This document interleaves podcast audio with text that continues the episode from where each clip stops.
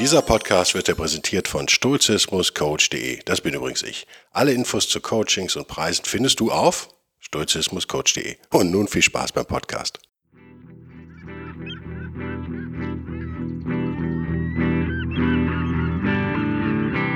Der wilde Stoiker. Moderner Stoizismus für ein gutes Leben.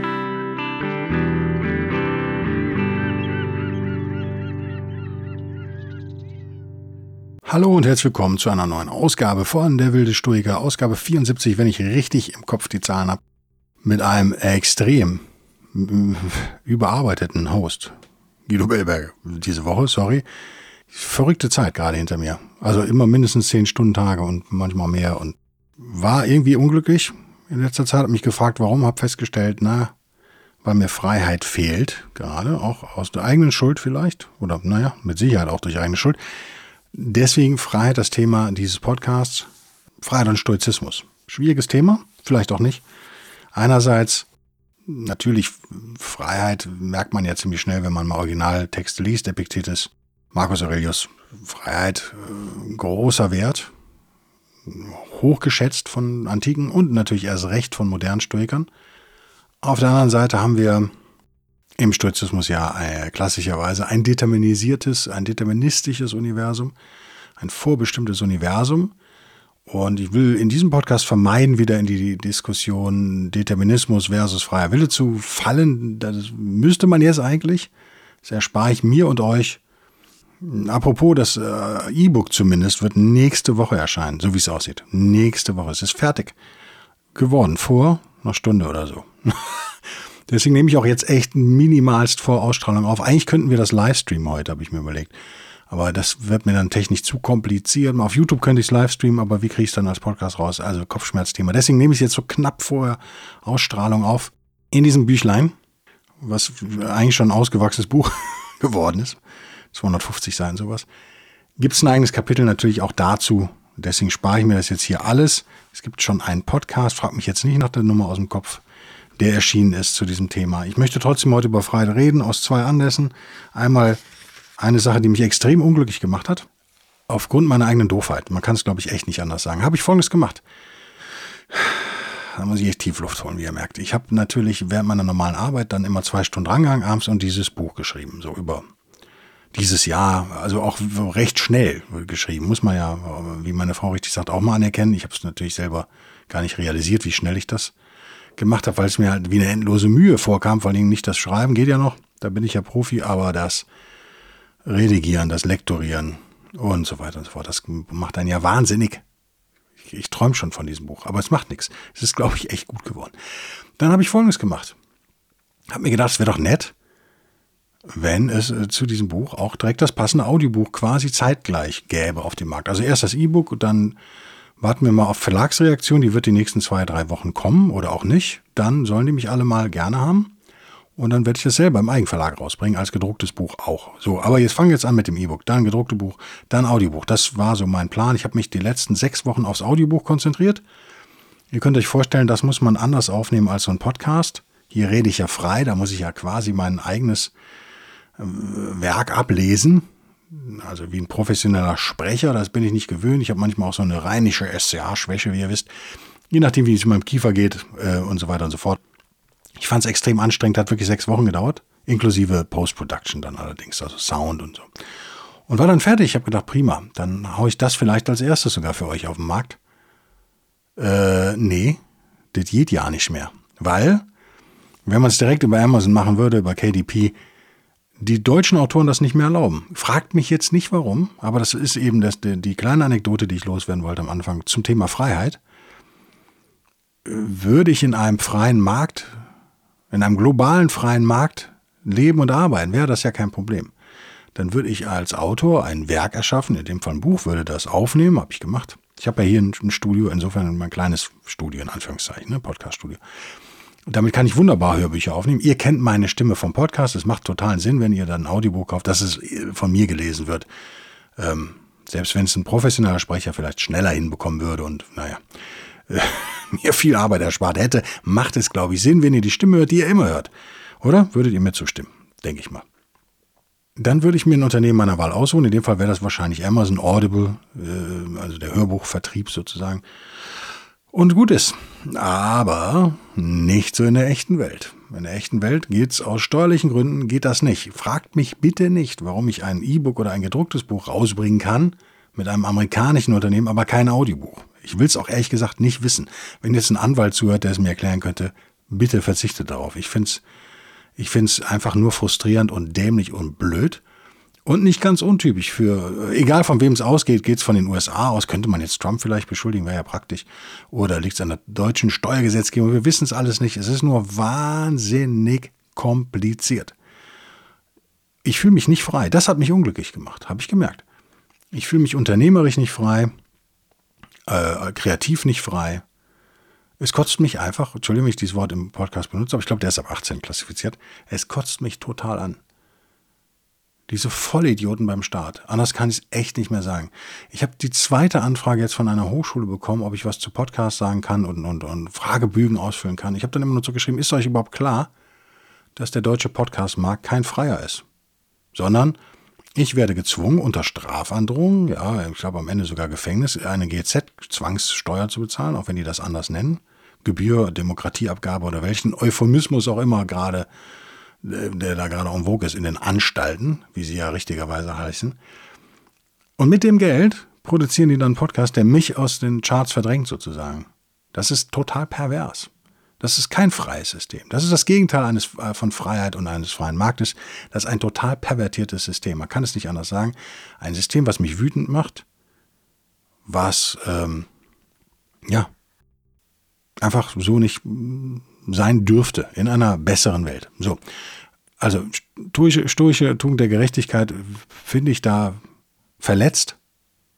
Also wenn ich jetzt mit stoischen Tugenden argumentiere, komme ich da schon mal echt nicht weiter. Das ist kein gerechtes System. Wieso wird ein Moderator, wie nennen wir mal Jan Böhmermann, den ich noch nie gesehen habe übrigens, deswegen kann ich zu dem nichts sagen, aber der Vogel verdient ja ordentlich Geld von meinem Geld und von deinem Geld und eurem Geld. Ich weiß, die Zuhörer in der Schweiz bezahlen ihn nicht und in Österreich, aber die deutschen Zuhörer bezahlen ihn, ob sie wollen oder nicht. Und dann merkt er, oder wer auch immer, na guck mal, der, der Podcast-Markt boomt seit ein paar Jahren, ist doch geil, machen wir jetzt auch. Und mit dem Geld von den Leuten, die er kaputt macht, macht er dann was. Und kann es auch noch, wiederum mit dem Geld von den Leuten, zur besten Sendezeit promoten in irgendeiner Anstalt. Das ist doch irgendwie grauenhaft. Das ist doch etwas, was eher der Sowjetunion entspräche, der damaligen, als äh, der Bundesrepublik Deutschland. In meinen Augen ist das ein sozialistischer Scheißdreck. Punkt. Also ihr merkt, ich bin echt wütend. Ende, Ende vom Lied war meine eigene Dummheit, nochmal, das möchte ich hier voranstellen. Ich hätte mir die Arbeit fürs Audiobuch ersparen können, aber ich habe ja noch einen normalen Job. Ich war etwas überarbeitet, und habe es immer dran gehangen. Es hat mir auch Spaß gemacht. Es ist auch geil geworden. Das kann ich, glaube ich, echt sagen.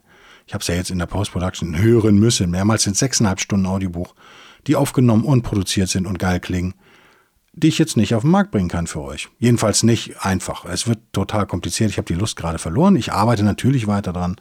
Es gibt irgendwelche Vertriebsfirmen, die das könnten, aber die haben so komische Bedingungen und man liest so Schlechtes über die, dass ich da echt die Lust verloren habe. Ich überlege echt noch, wie ich es mache. Ich habe schon gedacht, ich mache eine CD und mache mach, mach eine mach was äh, eigenes, verkauft ihr an euch irgendwie. Geht ja auch nicht, muss ich einen Verlag gründen. Kein Witz jetzt. Wenn ich euch jetzt einen Download anbieten würde oder eine physische CD, was übrigens nicht geht, habe ich dann gelernt, weil eine CD nicht sechseinhalb Stunden fasst. Die müsste also ein Paket machen mit äh, wahrscheinlich ein Booklet und fünf CDs. Das kostet dann 80 Euro, keine Ahnung. Ein bisschen viel vielleicht. Fakt ist, ich müsste ein Gewerbe anmelden und ich müsste ähm, derlei Unsinn machen, Zwangsmitgliedschaft sofort in der ERK. Ihr merkt, ich erzähle das nicht für die Freiberufler unter euch, sondern die meisten von euch sind keine Freiberufler, sind keine Unternehmer. Ich möchte, das ist mir äh, auch als Stoiker wichtig, echt mal klarzustellen, in, in was für einem Staat wir eigentlich leben. Das ist vielen nicht klar. Das ist ein Staat, der nicht nur nicht funktioniert, wie die Corona-Krise ja eindrucksvoll gezeigt hat nach anderthalb Jahren. Ich glaube, da wird niemand behaupten, dass Deutschland da einen guten Job gemacht hat. Niemand, der halbwegs in der Realität verwurzelt ist. Wir haben Politiker wie die Spitzenkandidatin der Grünen, die jetzt behauptet hat, naja, Menschen, die mehr CO2 verbrauchen, sollen auch höher besteuert werden. Wo ich nur gedacht habe, das ist mir jetzt eigentlich echt neu, dass Menschen CO2 verbrauchen. Ich dachte, Bäume verbrauchen CO2, aber macht ja nichts. Ähm, also die Dummheit oder Uninformiertheit, in, in deren Fall möchte ich nicht sagen, dass es eine dumme Dame ist, aber scheinbar ja, nicht in der Lage, einen klaren Gedanken zu formulieren oder überhaupt zu haben. das ist alles schon echt grausam gerade. Und ich habe echt zu meiner Frau gesagt, wenn mir jetzt jemand die Chance böte, bevor ich jetzt Epictetus lese, gleich übrigens, in einer Minute geht's los, die Chance böte in der Isle of Man oder Guernsey oder Jersey eine Firma zu gründen, ich würde da sogar hinziehen, immer geiles Wetter. Golfstrom fließt doch da vorbei, ist doch super. Und mich komplett aus Deutschland zurückzuziehen, so wie ich gerade drauf bin, nach sechs Wochen dieses Elends, würde ich das machen. Also, Frage würde sich für mich jetzt gerade so nicht stellen. Sag ich ganz ehrlich, wenn jemand sagt, kommt zu uns, wir haben kaum Bürokratie, die Steuern sind einfach, das Gesundheitssystem ist vergleichbar zu Deutschland. Ich lebe hier total gerne, wie ihr wisst, ich, ich lebe am Meer, es ist traumhaft, äh, alles gut. Aber im Moment, Leute, bin ich drauf. Also deswegen, das Thema Freiheit ist für mich im Moment echt ein wichtiges. Ich fühle mich da nicht frei, kann nicht so handeln, wie ich möchte. Deswegen schauen wir jetzt direkt in den guten alten Epictetus in der Dobbins-Ausgabe sind Discourses and Selected Writings, Buch 4 der Discourses. Kapitel 1. Also die ersten Sätze quasi schon im Buch 4 On Freedom auf Englisch. Und was sagt er uns da am Anfang? Hat er wieder einer seiner äh, typisch epiktetischen, ich hoffe, das Wort existiert, typisch epiktetischen Vergleiche, die er ja gerne bringt, die nicht immer schlüssig sind, übrigens, wie ich finde, aber der gute Wille zählt. Und behauptet, im, am Anfang schon, erst, erstes, erstes Wort übrigens finde ich auch geil, ist free im Englischen, also frei im Deutschen. Ich denke, das kann man auch so übersetzen. Ich lese auf Englisch vor, dann auf Deutsch. Ihr kennt, es, ihr kennt das Spiel. Free is the person who lives as he wishes. Ich denke, da kann man auch she includen jetzt. And cannot be coerced, impeded or compelled. Whose impulses cannot be thwarted who always gets what he desires and never has to experience what he would rather avoid. Okay. Also, frei ist die Person, die machen kann, was sie will, die nicht gezwungen werden kann, irgendwas zu machen, was sie, was sie nicht will und deren äh, Impulses kann man jetzt hier, glaube ich, nicht als Impulse wirklich übersetzen. Da wehrt sich dann der Stoiker in mir. Aber äh, sagen wir es mal, wie meine Geschäftsidee jetzt gerade, ein Audiobuch auf den Markt zu werfen, als könnte man jetzt das äh, unter diesen Impuls hier fassen, nicht äh, zerquetscht werden sozusagen von außen. Der bekommt, was er sich wünscht und der nicht das experiencen muss, also der nicht das erleben muss, was er eigentlich vermeiden will. Das, glaube ich, ist eine Definition, der wir zustimmen können. Das wäre wahrhaft frei. Wir können darüber diskutieren, wie gesagt, lassen den Determinismus heute mal weg. Wir können aber diskutieren, ob es so eine Person gibt, außerhalb des stoischen Weisen, sagen wir mal, gibt es so eine Person. Aber zumindest ist das ein hehres Ziel. Und Epictetus fragt dann weiter, würde irgendjemand eigentlich freiwillig durchs Leben gehen und die Mittel, diesen Zustand, den ich oben beschrieben habe gerade, zu erreichen, ignorieren sozusagen. Wenn wir also wüssten, welche, was wir bräuchten, um frei zu werden, würden wir das dann nicht machen. Und die Antwort, das sind ja sozusagen Dialoge, die Diskurses, äh, ist natürlich no one. Niemand würde das machen. Wir alle würden versuchen, so zu leben, oder? Würdet ihr dazu stimmen? Wollen wir alle frei sein? Nicht alle wollen übrigens frei sein. Ich erinnere mich in eine Geschichte mit einer Dame, die jetzt Richterin ist, in Deutschland Richterin, die gesagt hat, dass sie schon als Zwölfjährige, glaube ich, war. Das müsste meine Frau fragen. Das war auf einer Party, die meine Frau war dabei. Wusste sie schon, dass sie für den Staat arbeiten will. Das ist geil, oder? Ich fand das so, ich fand das so hart und ich fand es erfrischend ehrlich, also das zumindest, aber gleichzeitig auch äh, bizarr, um es mal vorsichtig zu sagen. Wenn ein junges Mädchen sich nichts sehnlicher wünscht als für den Staat, da muss man auch psychologisch dann rangehen, oder? Was hängt da eigentlich dran an Sicherheitsstreben? Was ist da, was läuft da irgendwie? Was läuft da wie ab? Um es mal ganz wertfrei zu sagen. Es ist schon ein harter Stoff. Und Epictetus, jetzt kommt wieder einer seiner üblichen logischen, ja, nennen wir es mal Vergleiche. Also er fragt, äh, in der Folge fragt er sein Gegenüber, also wer würde dann mit, mit, mit Irrglauben und Vorurteilen und Ungerechtigkeit und Undiszipliniertheit und Gemeinheit und Undankbarkeit leben? Meint, wohl wissend, dass man da nicht frei sein kann. Ja, das ist so die logische Idee dahinter. Und seine Antwort des Gegenübers ist natürlich äh, äh, genau die gleiche wieder, nämlich no one. Niemand würde das. Niemand wäre so, wenn er wüsste, wenn er sich klar wäre, dass das der Weg in die Unfreiheit ist. Und was Epictetus daraus folgert, ist kein schlechter Mensch, no bad person wörtlich, then lives the way he wants. And no bad man is free. Nicht Batman, sondern Badman. Ja. Äh, Batman ist tatsächlich frei, glaube ich, oder? Mit der Knete, die, wie heißt er, Bruce Wayne hat. Also, das geht jetzt noch so ein bisschen weiter. Am Ende steht aber jedenfalls das erste Fazit, das Einstiegsfazit, ist ein sehr langer Absatz, äh, übrigens für Epictetus, ein langes Buch, wenn man so will, dass die schlechten Leute nicht frei sind. Und er fragt dann nochmal nach, können wir eine schlechte Person überhaupt finden, die ohne Traurigkeit, Angst, Frustration oder Unglück ist, die das nicht in sich hat? Und die Antwort ist nö. Aha, also das vielleicht als erstes Fazit, schlechte Menschen sind nicht frei. Das entspricht ja sozusagen ursturchem Denken, würde ich jetzt mal behaupten. Was ist der sturche Weg zur Freiheit? Naja, Natürlichkeit und Tugendhaftigkeit. Und wie kann man das näher noch erklären? Naja, was, also Natürlichkeit oder den, Göttern gefallend leben sozusagen, natürlich leben, entspricht natürlich auch den, den stoischen Tugenden, den Untertugenden, wenn man so will. Das erkläre ich im Buch übrigens sehr, ich glaube recht genau, nicht endlos lang, aber genau.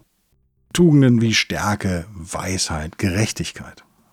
Das alles ist nötig, wenn wir am Ende frei, ich würde auch sagen, wie ich es in meinem Podcast ja auch sage, immer glücklich sein. Also das wäre für mich hier fast schon synonym. Wenn wir das anstreben, müssen wir uns stoisch verhalten, abgekürzt, wie ich es immer sage, tugendhaft verhalten. Nur der Tugendhafte kann am Ende glücklich sein und, wie Epictetus in seinem Buch 4 sagt, eigentlich sagt, in meinen Worten natürlich jetzt kondensiert, nur der Tugendhafte kann auch frei sein. Okay, dann macht es Sinn. Dann werden schlechte Menschen weder glücklich noch frei sein. Würdet ihr dem zustimmen? Ich muss gleich echt noch auf Seite 1, muss man aber schon mal so ein kleines Fazit ziehen. Würde ich dem zustimmen? Ich glaube ja. Ich überlege gerade, ich habe überlege jetzt seit einer Stunde schon, während ich die Aufnahme sozusagen vorbereite und ich alles aufbaue. Ich bin immer noch im temporären Studio, ich muss immer alles wieder aufbauen und abbauen. Ich, ich glaube ja, ich stimme dazu ich habe ja jetzt gerade massiven Ärger gehabt. Wie ihr wisst, habe ich auch ein, ein, ein, Essay geschrieben auf der wildestoiker.de mit Menschen, die mir was Böses wollen sozusagen und äh, die ich irgendwie auch als böse bezeichnen würde. Nicht, nicht unrettbar, aber doch nur mit Wahnsinnsaufwand nochmal auf den rechten Weg zurückführbar. Vor allem, weil sie noch jung sind, habe ich da noch so ein bisschen Hoffnung. Ähm, diese Leute sind nicht glücklich. Also das kann ich euch, das würde ich beim Notar sozusagen äh, als glaube ich abgeben. Scherzeshalber jetzt gesagt. Also das ist offensichtlich, sind das keine glücklichen Menschen. Und wenn ich so nachdenke, wer mir an nervenden oder betrügerischen oder abzockerischen Leuten so begegnet ist, die letzten zehn Jahre, waren es nicht so viele, aber zwei, drei schon.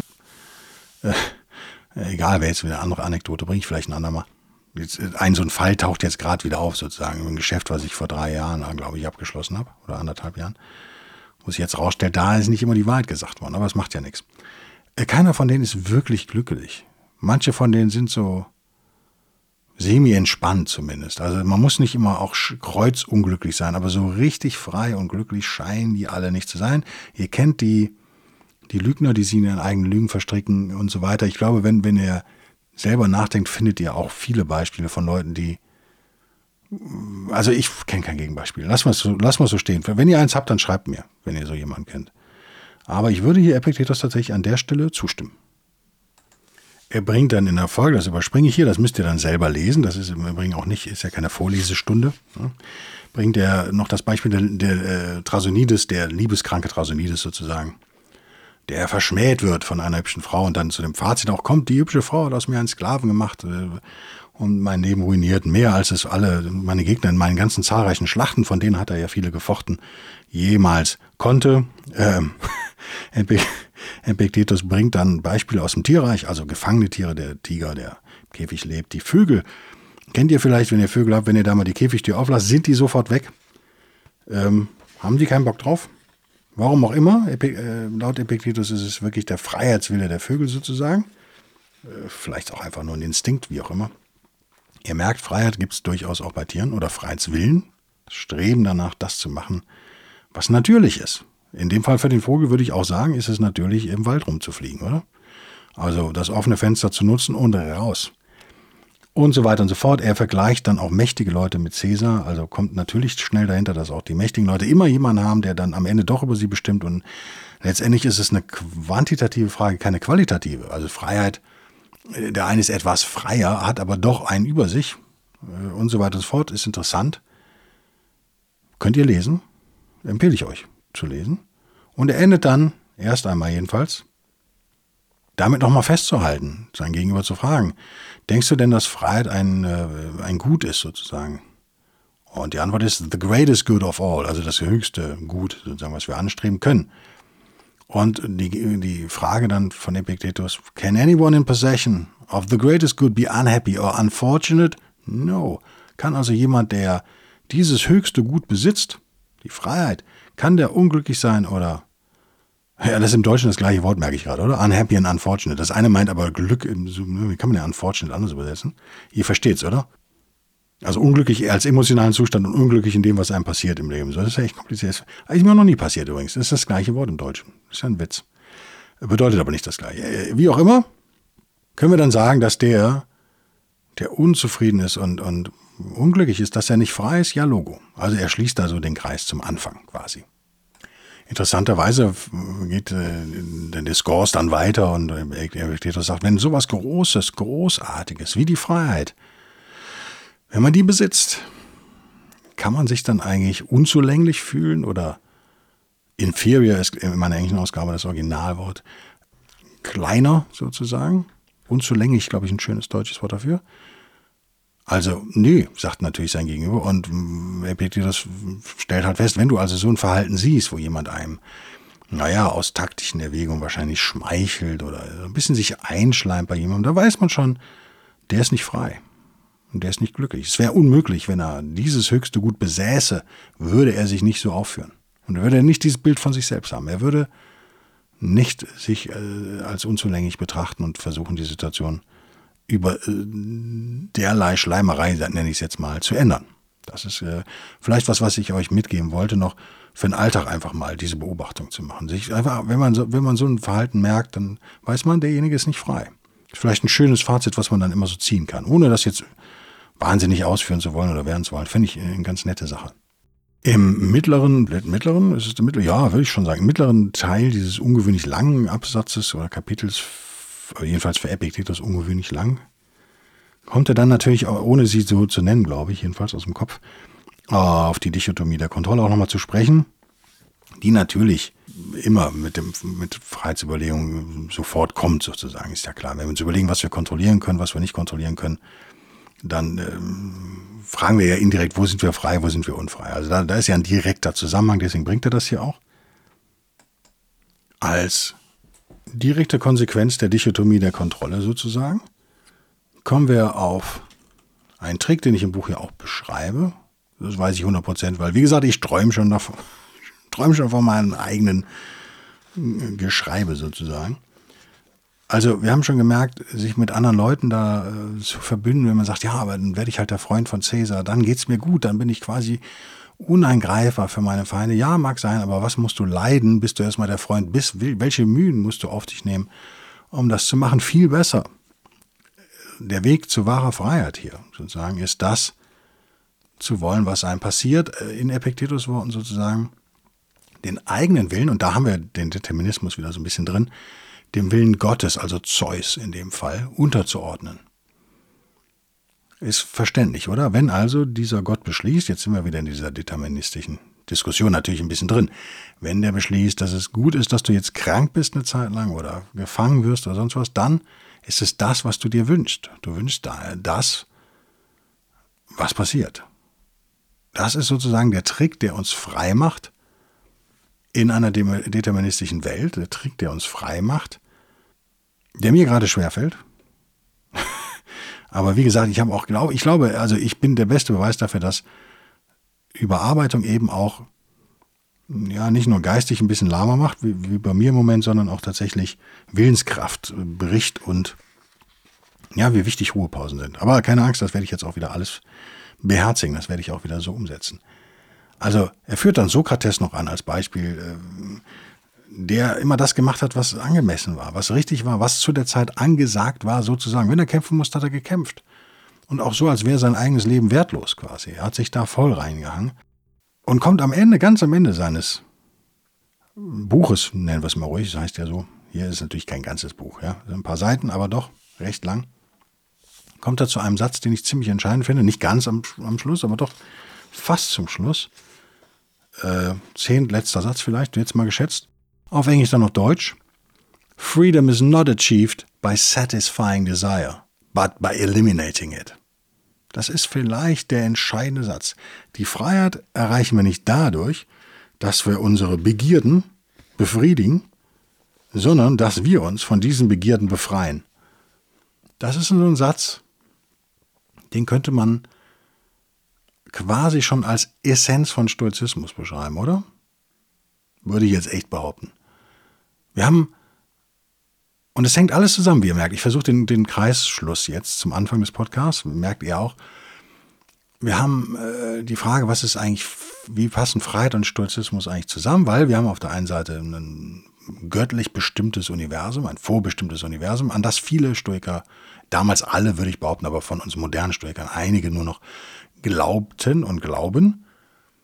Auf der einen Seite, dann haben wir die Illusion zumindest eines freien Willens, oder? Im Stoizismus haben wir tatsächlich einen begrenzten freien Willen, oder ein, naja, der freie Wille ist eigentlich nicht begrenzt, sondern seine Wirkungskraft ist begrenzt. Also, dann haben wir eine logische Argumentation, dass Freiheit eigentlich nur zu erreichen ist, aufgrund von stoischen Tugenden und Prinzipien. Das heißt, wir haben hier in unserem Hegemonikon sozusagen unsere Erkenntnisfähigkeit im Körper nennen. Wir können es die Seele nennen oder den Geist, wie ihr wollt, haben wir mithilfe der stoischen Disziplin, erkläre ich auch alles noch äh, ausführlich in verschiedenen Podcasts, auf jeden Fall aber auch im E-Book, die Möglichkeit, das, was passiert, im Stoizismus oft die Impression genannt, zu bewerten und dem, die abzulehnen oder, oder denen zuzustimmen. Wie machen wir das? Naja, indem wir vergleichen, entspricht das dem Willen der Natur, des Kosmos, der Götter, Zeus, oder nicht? Und wenn wir erkannt haben, dass nur das, was diesem Willen entspricht, sozusagen uns frei und glücklich machen kann, entscheiden wir uns natürlich für diesen Weg. Also da wäre dann unser freier Wille, wenn man so will, drin. Freiwillig und ohne Zwang gehen wir den Weg, weil wir wissen, dass nur dieser Weg uns am Ende glücklich und frei macht. Habe ich den Kurve jetzt gekriegt? Ich hoffe. Ich hoffe. Wie gesagt, seid nachsichtig mit mir. Ich weiß, dass es, ich hoffe, dass der Podcast rechtzeitig erscheint, weil ich bin echt knapp dran. Und äh, also für die iTunes-Hörer, wenn ihr jetzt gewartet habt eine halbe Stunde, meine Schuld. Ähm, äh, Apple ist da nicht immer so super flott, wenn ich ganz ehrlich bin. Also manchmal, ich kalkuliere da ja immer ein paar Stunden Vorlauf ein. Also wenn ich sage, der Podcast erscheint um 19 Uhr, veröffentliche ich, veröffentliche ich den, mein Gott, in Wahrheit schon um na, ich versuche es immer um 16 Uhr oder 17 Uhr. Dann haben wir diesen Puffer, den, den einfach diese ganze Technik einmal braucht. Sozusagen der Feed geht raus in die Welt an Spotify, iTunes, sonst wen, dieser, was es noch alles gibt. Die lutschen sich das rein auf ihre Seite und äh, da, ihr kriegt es dann quasi auf euer iPhone oder wie auch immer. Ihr merkt, da sind so mehrere Stationen, die da angepusht werden müssen. Das kann schon mal dauern, je nachdem, wo es hängt. Ich hoffe, dass das alles klappt, Leute. Ich wünsche euch ein richtig geiles Wochenende. Ich werde Hoffentlich schon im Newsletter, den ich ja dann hoffentlich auch am Montag wieder verschicke, nicht wie letzte Woche am Dienstag. Das lag daran, dass vielleicht nochmal erwähnt, wer, wer sich dafür interessiert, ich wollte dazu was sagen. Pass auf, wir beenden den Podcast hier und ich hänge jetzt was dran. Das müsst ihr aber nicht hören. Wenn ihr euch also nur für diesen stoischen Teil des Ihr merkt, ne, manchmal will ich noch stoizistisch sagen, ist immer noch drin bei mir. Mein, mein Gott. Den stoischen, wirklich stoischen Teil interessiert, der ist jetzt vorbei. Äh, jetzt wird's persönlich sozusagen, oder Jetzt geht es um Impfungen, wer das, wen das interessiert. Ich habe mich am Montag impfen lassen, spontan. Freitag die Wahl bekommen, äh, Termin ist ausgefallen. Leute kommen nicht. Wer zuerst kommt, mal zuerst. Willst du? Ja. Es war dann moderner, also ich bin jetzt halber Amerikaner sozusagen. Ich warte immer noch auf Superkräfte, die äh, äh, entstehen. Äh, bis jetzt noch nicht, muss ich leider sagen. Also ich, äh, bis jetzt, oder? Im Gegenteil, ich habe mir gestern Nacht den C so fies angehauen an, an der Bettkante. Das könnt ihr euch nicht vorstellen. Der Klassiker, ich weiß. Aus einem superhellen Badezimmer in, in völlige Dunkelheit, Flur, versucht dann aber meine Frau nicht zu wecken, ins Bett zu schleichen. Das ist natürlich völlig schief gegangen. und musste dann eine halbe Stunde kaltes Wasser auf meinen Fuß laufen lassen. War dann wieder wach danach übrigens. Der ist immer noch rot. Also, naja, rot, es wird besser, aber er ist noch geschwollen. Vielleicht irgendwas gebrochen, wer weiß das schon. Also Superkräfte habe ich nicht bekommen. Ich habe mich am Montag dann impfen lassen, spontan. Hab äh, ein bisschen Angst auch gehabt davor. Ähm, weil normal habe ich das nicht vor Impfung, aber man hört ja so viel und bla bla bla. In der Uniklinik tatsächlich, die das super gut gemacht haben, super professionell vom Ablauf her, muss man einfach sagen, weil man braucht einen Corona-Test. Ich habe den ersten Corona-Test meines Lebens gemacht. Mein Sohn macht ja wöchentlich welche. ich hatte noch keinen. Sonst wirst du nicht geimpft, macht ja auch Sinn. Also wenn du gerade Corona hast, sollte man dich vielleicht nicht noch impfen. Äh, war negativ bei mir, also haben sie mich geimpft. Ging alles relativ flott. Man muss danach noch so ein bisschen eine halbe Stunde am Gelände rumrennen, damit die, falls eine Allergie auftritt oder eine negative Reaktion, passiert das ja sofort, war aber nicht der Fall. Ich war eigentlich fit, bin mit dem Fahrrad nach Hause gefahren, allerdings gemächlich, also jetzt nicht volle Bauer, habe ich gedacht, vielleicht nicht so geil, ist ja auch warm. Habe mich dann ins Bett gelegt, weil ich eben, wie gesagt, total übermüdet war und habe dann am Montag äh, tatsächlich echt nur noch eingeschränkt gearbeitet. Nicht, weil es mir schlecht ging, sondern weil ich einfach gemerkt habe, dass ich so fertig bin. Und dass ich, ich habe gedacht, wenn, wenn du dich jetzt da äh, noch mehr anstrengst, also ist das nicht gut für die, für die äh, Immunisierung. Das muss ja auch, diese, die Impfung muss ja auch eine Chance haben zu wirken. Und habe mir so ein bisschen Ruhe dann gegönnt, habe dann abends wieder gearbeitet, spät, ab 10 oder so. Also, bei mir ist alles gut gelaufen. Äh, ich habe ich hab mich dafür entschieden, habe aber auch gemerkt, dass vielleicht passt das zum Thema dieses Podcasts frei. Ich überziehe jetzt ein bisschen ich habe dann gefragt, wie ist das eigentlich, würdet ihr eure Kinder impfen lassen, meine Facebook-Freunde, und habe das aber so, so in meinem blöden Kopf im Moment habe ich das, äh, ich dachte gut formuliert, eigentlich kann ich gut formulieren, aber ich glaube auch, dass es gut formuliert war. Wir lassen es mal stehen, das Eigenlob. Das stinkt ein bisschen, aber wir lassen es so stehen.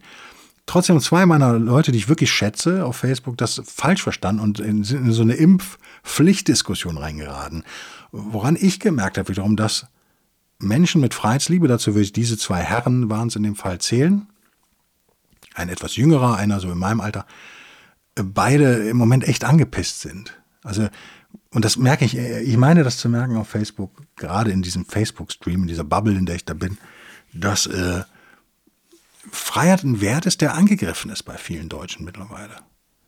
Also es reagieren immer mehr Leute empfindlich darauf. Und damit manche jetzt gar nicht irgendwelche Impfgegner sind, die zwei jetzt da auch nicht sondern ähm, es reicht jetzt irgendwie mal. Und das ist ja auch kein Zufall, nach anderthalb Jahren Lockdown und hast du nicht gesehen, ähm, diese Lust, die die Staatsdiener äh, erlangt haben jetzt irgendwie, die, oder Befriedigung möchte ich es fast schon nennen, dadurch, dass sie uns immer Sachen vorschreiben können, die ist ja groß.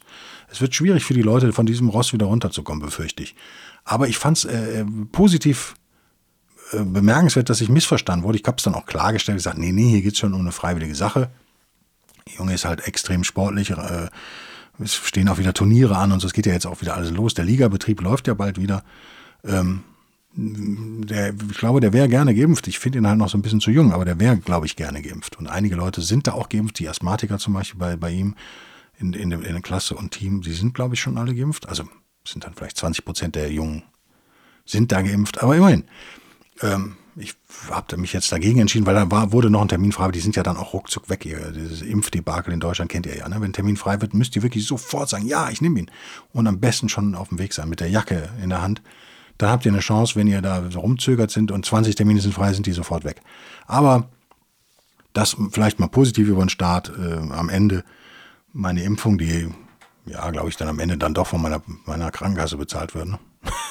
äh, nicht vom Staat. Aber immerhin, die Uniklinik ist ja ein staatliches Ding, hat super, äh, hat einen super Job da gemacht. Die Ärztinnen, in meinem Fall waren es zwei. Ähm, aber auch die, die Jungs an der Organisation, die Jungs, die den Test gemacht haben, das war alles echt straff organisiert und lief erst rein. Muss man auch mal sagen. Ja, das dazu, wenn ihr euch überlegt, ob ihr eine Impfung macht oder nicht. Für mich war es eine klare Risikoabwertung. Vielleicht hilft das dem einen oder anderen, deswegen hänge ich diese fünf Minuten jetzt dran. Ich habe auch so leichtes allergisches Asthma. Jetzt gerade geht's, aber ich muss schon Tabletten nehmen normalerweise, sonst kriege ich auch Atemnot wirklich. Ist auch nicht so lustig dann. Macht dann, also macht halt keinen Spaß. Hm, wenn ich möchte jetzt nicht noch irgendwie so einen Covid-Kram dazu bekommen. Das war einfach so meine Risikoabwägung. Dann habe ich natürlich sofort, als ich die Diskussion mit Impfung oder nicht da angestoßen habe auf Facebook, ich habe es sofort bedauert, nicht wegen den zwei, sondern wegen allen anderen, die auch super nett sind, ne? Aber ich hatte eigentlich keine Zeit zu diskutieren, ich muss arbeiten. Ähm, es kommt sofort die Rede auf die Nebenwirkungen. Und ich habe gemerkt, was die Leute überhaupt nicht können. Die meisten nicht. Ist Risikoabwägung. Das ist aber total wichtig für euer Leben. Ihr müsst in der Lage sein, Risiken vernünftig einzuschätzen und abzuwägen. Sonst trefft ihr unnatürliche und unzeusmäßige Entsche Entscheidungen. Das wird Käse. Also, in meinem Fall, wie hoch ist die Chance, mich mit Corona zu äh, infizieren? Keine Ahnung. Aber da ich einen Sohn habe, der aktiv ist, sicherlich höher, als wenn ich alleine leben würde, oder? Ich, keine Ahnung. Ich würde sagen, es hängt an den Inzidenzzahlen auch ab, aber irgendwo zwischen 5 und 20 Prozent. Ich will ja irgendwann auch mal wieder Meetings machen können in Hamburg und so weiter und so fort. Würde ich jetzt mal so sagen, zwischen 1 und 20 Prozent. Schwer einzuschätzen, aber so roundabout. Höher würde ich die gar nicht einschätzen übrigens. Also 20 Prozent wäre Maximum für mich. Aber so würde ich das für mich festmachen anhand von, sagen wir mal, 10 Parametern. Die kann man sich auf den DIN A4-Zettel malen. Vor allem, wenn man den quer nimmt, kriegt man das schnell überblickt. So, dann haben wir auf der anderen Seite diese mRNA-Impfung, die neuartigen, von denen ich ja eine bekommen habe also Moderna und äh, BioNTech. Da machen sich jetzt alle ins Höschen in meinem Bekanntenkreis. Alle machen sich ins Höschen, ist kein Witz. Ja, man weiß ja nicht, was da an Spätfolgen kommt. Und in zehn Jahren habe ich echt schon gehört. Ich habe jetzt eine Frau gehört, die an einer Fachhochschule arbeitet, die sich nicht impfen lässt. Und ich kann es ich akzeptiere es. Natürlich akzeptiere es. Ich respektiere es auch. Ist völlig okay. Ich glaube, wir brauchen eine Herdenimmunität. Dafür brauchen wir eine Impfquote von 40, 50 Prozent. Die erreichen wir auch irgendwann, auch sogar in Deutschland. Ähm, dann äh, sind wir sozusagen da auf, auf der relativ sicheren Seite. Aber nochmal Risikoabwägung und sturche Ratio benutzen. Wann treten Nebenwirkungen im Allgemeinen auf bei Impfung? Mehr kann man ja nicht sagen. Wir können ja nur in die Vergangenheit gucken. Naja, ziemlich schnell nach der Impfung. Okay. Also wie hoch ist die Chance, dass in zehn Jahren irgendwas ganz Schlimmes mit dir passiert nach so einer Impfung? Nicht null, aber nicht hoch. Also die würde ich wirklich so ein, zwei Prozent ansetzen. Wenn man mit ganz viel Verschwörungstheorie und Wutbürgertum würde ich es auf fünf Prozent hochtreiben vielleicht. Also viel Ökologismus und äh, wenn ich jetzt die esoterische Grünwählerin wäre, dann würde ich das ja gefühlt bei 80 Prozent haben. Aber in Wahrheit müsste ich anerkennen, ist es deutlich drunter. Das ist das, was ich meine. Unsere Gefühle sind da echt schlechte Ratgeber, wenn es um solche Entscheidungen geht. Wir die Angst vor den, die ja gerade in diesem Klientel, äh, die esoterischen Wutbürger-Klientel, ist ja die, die Angst vor Unbekannten riesig. Das ist natürlich auch menschlich. Die Angst vor Unbekannten ist immer höher als, äh, also, wie soll man sagen, die Aussicht auf Belohnung. Ja? So. Aber ganz realistisch, wie hoch, beantworte die Frage für euch mal, wie hoch schätzt ihr die Chance einer solchen Nebenwirkung ein? Naja, definitiv nicht 50-50. Definitiv nicht. Es sind Millionen Menschen geimpft mittlerweile und das jetzt seit Monaten. Also wenn, wenn wir, so, das war meine Überlegung, wenn ich mich jetzt impfen lasse, halte ich das für überschaubar. Ähm, es traten ja denn auch keine auf bei mir, ist jetzt schon fast eine Woche her halt. Am Montag, wie gesagt, fünf Tage. Äh, toi, toi, toi. Ähm, alles gut. So, einfach mal eine Zahl dranhängen, wäre mein privater Tipp im zweiten Teil dieses ein zweiter private Teil des Nicht-Sturchen-Teils sozusagen dieses Podcasts, einfach mal eine Zahl dranhängen, auch wenn die schwammig ist. Aber das hilft echt, Sachen klarer zu sehen. Für mich ist das Risiko, Corona zu bekommen, nicht, nicht, nicht richtig hoch, aber höher, äh, laut meinem Wissensstand jetzt, als Nebenwirkung zu bekommen. Dazu kommt jetzt noch eine andere Überlegung. Jetzt spekulieren wir in die Zukunft. Auch äh, versucht das relativ neutral, rational, sagen wir mal, zu machen unemotional stoisch. Mit meinem Impfstoff Moderna sind, ich weiß nicht, wie viele Dutzende Millionen Menschen gibt, viele. Was ist das, wenn so viele Leute damit rumrennen? Naja, das ist ein Markt. Jetzt wird es wieder liberal. Jetzt wird es wieder kapitalistisch marktwirtschaftlich. Das ist ein gigantischer Markt. Sollten da also Nebenwirkungen auftreten in fünf Jahren, vertraue ich komplett auf die Kräfte des Marktes, dass da, wie gesagt, die Chance ist winzigst, winzigst, also eher werden wir alle vom Bus überfahren und zwar alle, die jetzt hören gleichzeitig. Also das ist, glaube ich, und gewinnen aber noch vorher im Lotto. Der Markt wird das regeln. Das ist doch Geld, was da zu verdienen ist. Das muss einem doch klar sein. Wir reden doch jetzt hier nicht von der Impfung, die 30 Leute bekommen haben. Wir reden von Millionen und Abermillionen Menschen, die damit äh, geimpft werden. Es muss einem klar sein, was das für ein gigantischer Markt ist, wie hoch der Anreiz ist für ein Pharmaunternehmen, da sehr schnell eine Lösung zu finden, die diese Nebenwirkungen aufhebt oder abmildert. Da, also, das, das muss man eigentlich auch nochmal auf die Pro-Seite äh, für Impfung stellen, sozusagen. Also das war jetzt eine kurze Exkursion, ich glaube fünf Minuten, sechs Minuten, wie man so ein bisschen Risikoabwägung mal machen kann. Und ich glaube, dass es einem gut tut, wenn man da neutral und äh, gelassen rangeht und nicht auf seine Gefühle hört. Weil natürlich hat man Schiss vor der Impfung. Natürlich darf man auf keinen Fall äh, auf seine Facebook-Freunde da hören, so sehr ich sie schätze. Aber diese Albtraum-Szenarien, die da gerade aufgemacht werden, die verfolgen so was Corona geht jetzt schon seit über anderthalb Jahren. wenn man die ernst nehmen würde, würde man ja völlig entscheidungsunfähig. Das kann also nie die Chance sein. Also die Chance kann immer nur sein, ein gesundes Risikomanagement. Heißt das, dass am Ende alles gut wird? Nö. Aber dann weiß man, man hat das Bestmögliche entschieden. Ich wünsche euch ein geiles Wochenende, wenn ihr das schon freitags hört. Machen ja viele. Ich wünsche euch auch eine super Woche und freue mich auf nächste Woche. Und danke für die Unterstützung. Es gibt drei neue, glaube ich, auf Patreon. Zwei oder drei und einer äh, äh kam äh, über bei mir Coffee, glaube ich jedenfalls. Danke, ihr drei. Ich habe euch auch allen eine Nachricht geschrieben. Also diesmal bin ich wieder, bin ich wieder zeitnah auch dabei. Bis denn dann. Tschüss.